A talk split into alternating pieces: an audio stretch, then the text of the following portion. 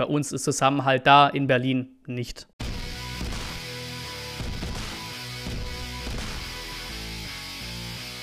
Und am 19 zum Video vorm Auswärtsspiel bei Mainz 05 am Samstag Mittag. Wir fangen an mit Organisationsdebakel. Ja, wir hatten gegen Dortmund ein ausverkauftes Haus und es wirkte so, als hätten wir es zum ersten Mal ausverkauft gehabt.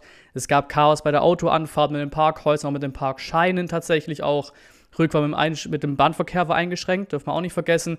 Und auch das Anstehen vom Spiel. Also ich glaube, ich habe noch nie, zuerst mal erlebt am Freitag, noch nie erlebt, dass es wirklich längerminütige Pfeifkonzerte beim Anstehen gab. Also es war unfassbar. Gibt auch einen sehr, sehr schönen Bericht beim Vertikalpass. Das war wirklich komplett bodenlos am Freitag. Könnt ihr euch gerne durchlesen.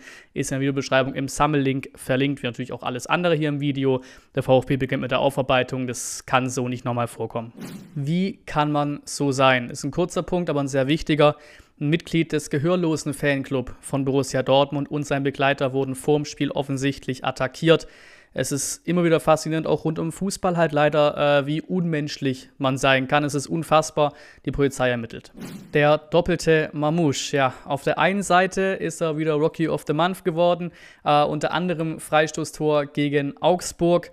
Der kann ja schon kicken, so ist nicht. Auf der anderen Seite eben auch dieser bös gesagt arrogante Chancentod gegen Bielefeld und auch gegen Dortmund wieder. Die Riesenchance gegen Bielefeld, dann steht es 2 zu 0, schließt er für mich auch viel zu früh ab, viel zu überhastet. Und auch gegen Dortmund die Riesenchance, da stand es glaube ich sogar noch 0-0 oder 1-0 für Dortmund. Wunderbar runtergenommen, Ball traumhaft angenommen und dann chippt er den halt irgendwie so, ja, auf Traumtor aus, äh, er den halt drüber. Einfach völlig unnötig. Ich sage jetzt nicht, dass es nur ein Prozentige ist, nicht, ne, aber auch vom Vergleich her Tomasch gegen Augsburg aus einer ähnlichen Lage jagt den halt volle Karacho ne, ins Lattenkreuz rein. Da ist einfach ein Unterschied. Äh, ich habe manchmal das Gefühl, dass man muss ein bisschen arg auf diesen Traumtor oder wunderschönen Faktor aus ist. Darf man mal halten? Wir kommen zu Müller, der das 0 zu 2 durchaus halten darf. Ich weiß, der fliegt ein bisschen komisch. Trotzdem eines Tages kommt er quasi zentral auf Müller. Der Vergleich zu Koblenz natürlich auch einfach im direkten Vergleich, äh, auch im Spiel gegen Dortmund halt, finde ich trotzdem ein bisschen mies. Ich gehe auch diese gesamte Agenda fast gegen Müller nicht mit. Es gab auch bei mir einige Kommentare, die geschrieben haben, wir müssen uns Torwart austauschen. Da gehe ich nicht mit im Sommer, wird auch nicht passieren, glaube ich. Ähm, er hat für mich eine zweite Saison verdient, weil auch im Vergleich zu Kobel, der war auch vor allem in der zweiten äh, Saison in der ersten Liga richtig stark. Deswegen, wir müssen ihm auch eine Chance geben. Haben wir bei Kobel auch gemacht. Der war in der zweiten Liga gut, aber auch nicht so überragend, wie es halt jetzt ist, wodurch er sich einen Wechsel zum BVB verdient hatte. Ähm, ich hoffe einfach mal so ein bisschen insgeheim auf so eine Müller Masterclass das erste Mal so richtig bei seinem Ex-Club eben in Mainz am Samstag. Es wäre eine ganz schöne Geschichte.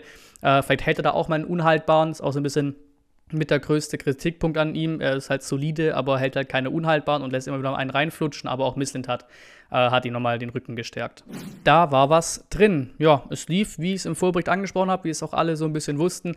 Wenn du deine Hütten machst, nimmst du was mit. Wenn nicht, dann nicht. Und das ist zweiteres eingetreten. Unfähigkeit vorne war die Niederlage am Freitagabend. Wir hatten absolut die Möglichkeit, wir hatten die Chancen da vorne, gerade am Schluss auch nochmal hatten wir gefühlt Chancen aufs 2 zu 2 noch zu stellen, nach 0 zu 2.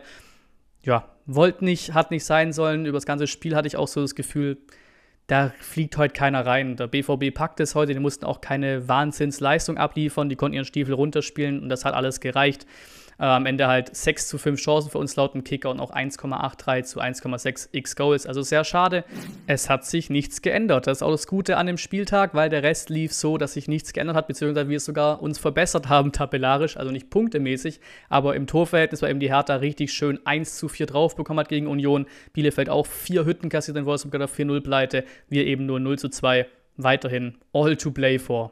Vorteil im Abstiegskampf und wir bleiben bei der Hertha, weil die zerfleischt sich aktuell selbst. 1 zu 4 zu Hause im ausverkauften Olympiastadion gegen Union Berlin und danach eben diese Szenen auch. Die Spieler wurden gebeten oder gezwungen, wie auch immer, ihre Trikots abzugeben, auszuziehen. Das sind unfassbare Bilder, seit wie es ist. Auch die Fans, die da quasi auf der Tatanbahn standen, an die Spieler rangegangen sind. Was soll das bringen? Die Mannschaft ist eh schon komplett verunsichert. Ich kann den Ärger verstehen, ich wäre auch angepisst, aber es ist auch nicht das erste Mal in Berlin. Ne? Die waren auch schon am Training am Start und haben Radau gemacht irgendwann, ich glaube noch unter Korkut damals halt. Ne? Also ich weiß echt nicht, was manche Fans glauben zu sein. Ne? Also die haben einfach kein Recht zu solchen Aktionen. So simpel ist es halt. Und da ist eben auch der dicke Unterschied zwischen uns und der Hertha zum Beispiel jetzt als direkte Konkurrenten. Wir haben es wohl scheinbar oder offensichtlich nach zwei Abstiegen gerafft. wie man mit sowas umgeht. Bei uns ist Zusammenhalt da, in Berlin nicht. Der letzte Auswärtssieg, ja, und hier im spezifischen letzte Auswärtssieg mit richtigem Fankontingent war tatsächlich in Bochum 2020. 17. Februar 0 zu 1 Sieg al war es damals, glaube ich. Da ist auch ordentlich Zeit, jetzt was zu ändern daran. In Mainz oder in Berlin eben auch. Bin ja beide auswärts dabei, da muss was gehen. Und auch diese Saison, wir haben bisher einen Auswärtssieg geholt. Die gesamte Saison war es 0 zu 2 in Wolfsburg im Dezember. Die Heimmacht Mainz, weil das sind sie absolut. Aktuell vierter Platz in der Heimtabelle. Nur Leipzig, Dortmund und die Bayern sind auch vor ihnen. Und die haben immer noch ein Heimspiel weniger als Leipzig und die Bayern gemacht bisher. Also die könnten, glaube ich, sogar noch auf Platz 3 hochhüpfen. Da musst du erstmal gewinnen, erstmal bestehen in Mainz, während man parallel selbst als VfB in der Auswärtstabelle auf Platz 15 steht. Ähm, letzte Saison war auch der erste Auswärtssieg in Mainz mit dem 1 zu 4 ähm, seit 2005. Heimspiel in Mainz. Ja, wieder einmal unser VfB-Fanauftritt ist ausverkauft in Mainz. Ähm, das wird ein absolutes Heimspiel in Mainz, akustisch, gehe ich davon aus. Äh, auch die neutralen Blöcke daneben sind quasi ausverkauft und werden ja auch noch extra Kontingente bekommen. Es werden deutlich mehr sein als diese von den 10% Auswärtsfans-Regel her möglichen 3000 Fans. Da werden es deutlich mehr sein. Wir waren so grob 5000 in Hoffenheim. Ich denke, in die Richtung ist es auch vorstellbar in Mainz. Bin ja auch dabei, habe richtig Bock. Im Block H wird da Vollgas gegeben. Diese Saison ist verhext. Ja, weil auch hier auf jede gute Nachricht folgt beim VfB dieses Jahr einfach immer eine schlechte. Gute Nachricht: Kalajdzic, Corona-Infektion ist ja, schnell durch. Er ist wieder dabei, wird auch in Mainz wohl dabei sein. Dafür hat jetzt Capitano Endo äh, ja, einen positiven Corona-Test äh, an der Backe quasi und fällt wohl recht sicher aus in Mainz. Mini-Chancen gibt es vielleicht noch, aber er fällt sehr wahrscheinlich aus in Mainz. Und auch für Endo persönlich. Das ist das erste Spiel seit seinem Debüt in der Zweitligasaison damals noch. November 2019, Heimspiel gegen KSC, 3-0-Sieg war es, glaube ich. Das erste Spiel seit diesem Spieltag, das er verletzungs- oder erkrankungsbedingt verpasst.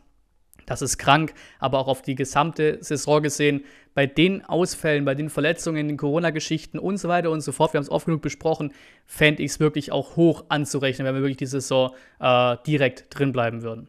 Startelf-Prognose, Spieltag, ein großer Punkt am Ende nochmal, bedeutet auch für uns, wir gehen auf die Startelf hin, äh, Ende und Karasor fehlen, fünfte gelbe Karte Karasor, kurz vor Schluss geholt beim Spiel gegen BVB, wird also wild im Mittelfeld. Also ich versuche immer am Startelf-Tipp, man hat so ein bisschen Außenseiterchancen bei einem Mio, vielleicht auch einen Förster und sowas, ne? oder auch einen Didavi vielleicht. Ich denke aber tatsächlich, dass der Anton reinrücken könnte auf diese äh, Karasor-Position. Der hat ja auch schon mal dort gespielt in Hannover, hat glaube auch sogar eine FIFA-Karte gehabt, die quasi offiziell ZDM war, bevor er dann äh, quasi Innenverteidiger wurde, auch in FIFA jetzt bei dem Beispiel zu bleiben.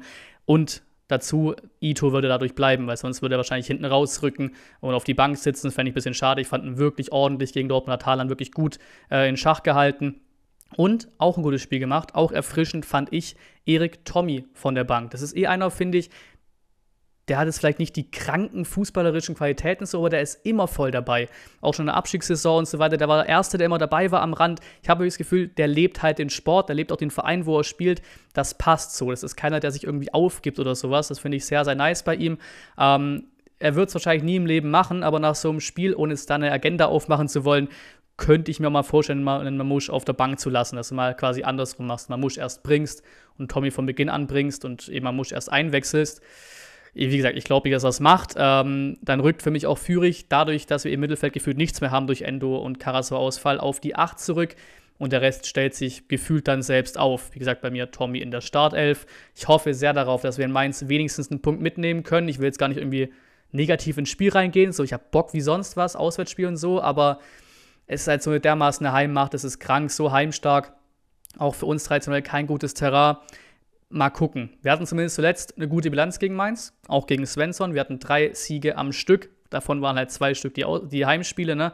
Mainz ist halt auswärts ganz, ganz was anderes als zu Hause irgendwie. Ähm, bei Mainz fällt unter anderem Hack und Lee fallen jetzt aus. Also es ist was drin bei dem Sieg, so hoch will ich mich nicht hypen, aber ich hoffe, dass du auf jeden Fall in Mainz nicht verlierst. Gute an dem Spieltag ist auch, dass der Rest halt normalerweise auch verliert. Also ich tippe mal, dass die Hertha in Augsburg verliert und dass die Bayern schon ihr Ding machen werden in Bielefeld. Und dann mit einem Sieg können es natürlich auch wieder schön vorbeiziehen. Du hast es in Bielefeld nicht gemacht, die Chance genutzt, zwei Punkte verloren. Vielleicht ja in Mainz, spätestens nächste Woche in Berlin, muss auf jeden Fall. Und dann war es das von diesem Video. Es geht nach Mainz am Samstag. Ich danke fürs Zuschauen und bis zum nächsten Mal.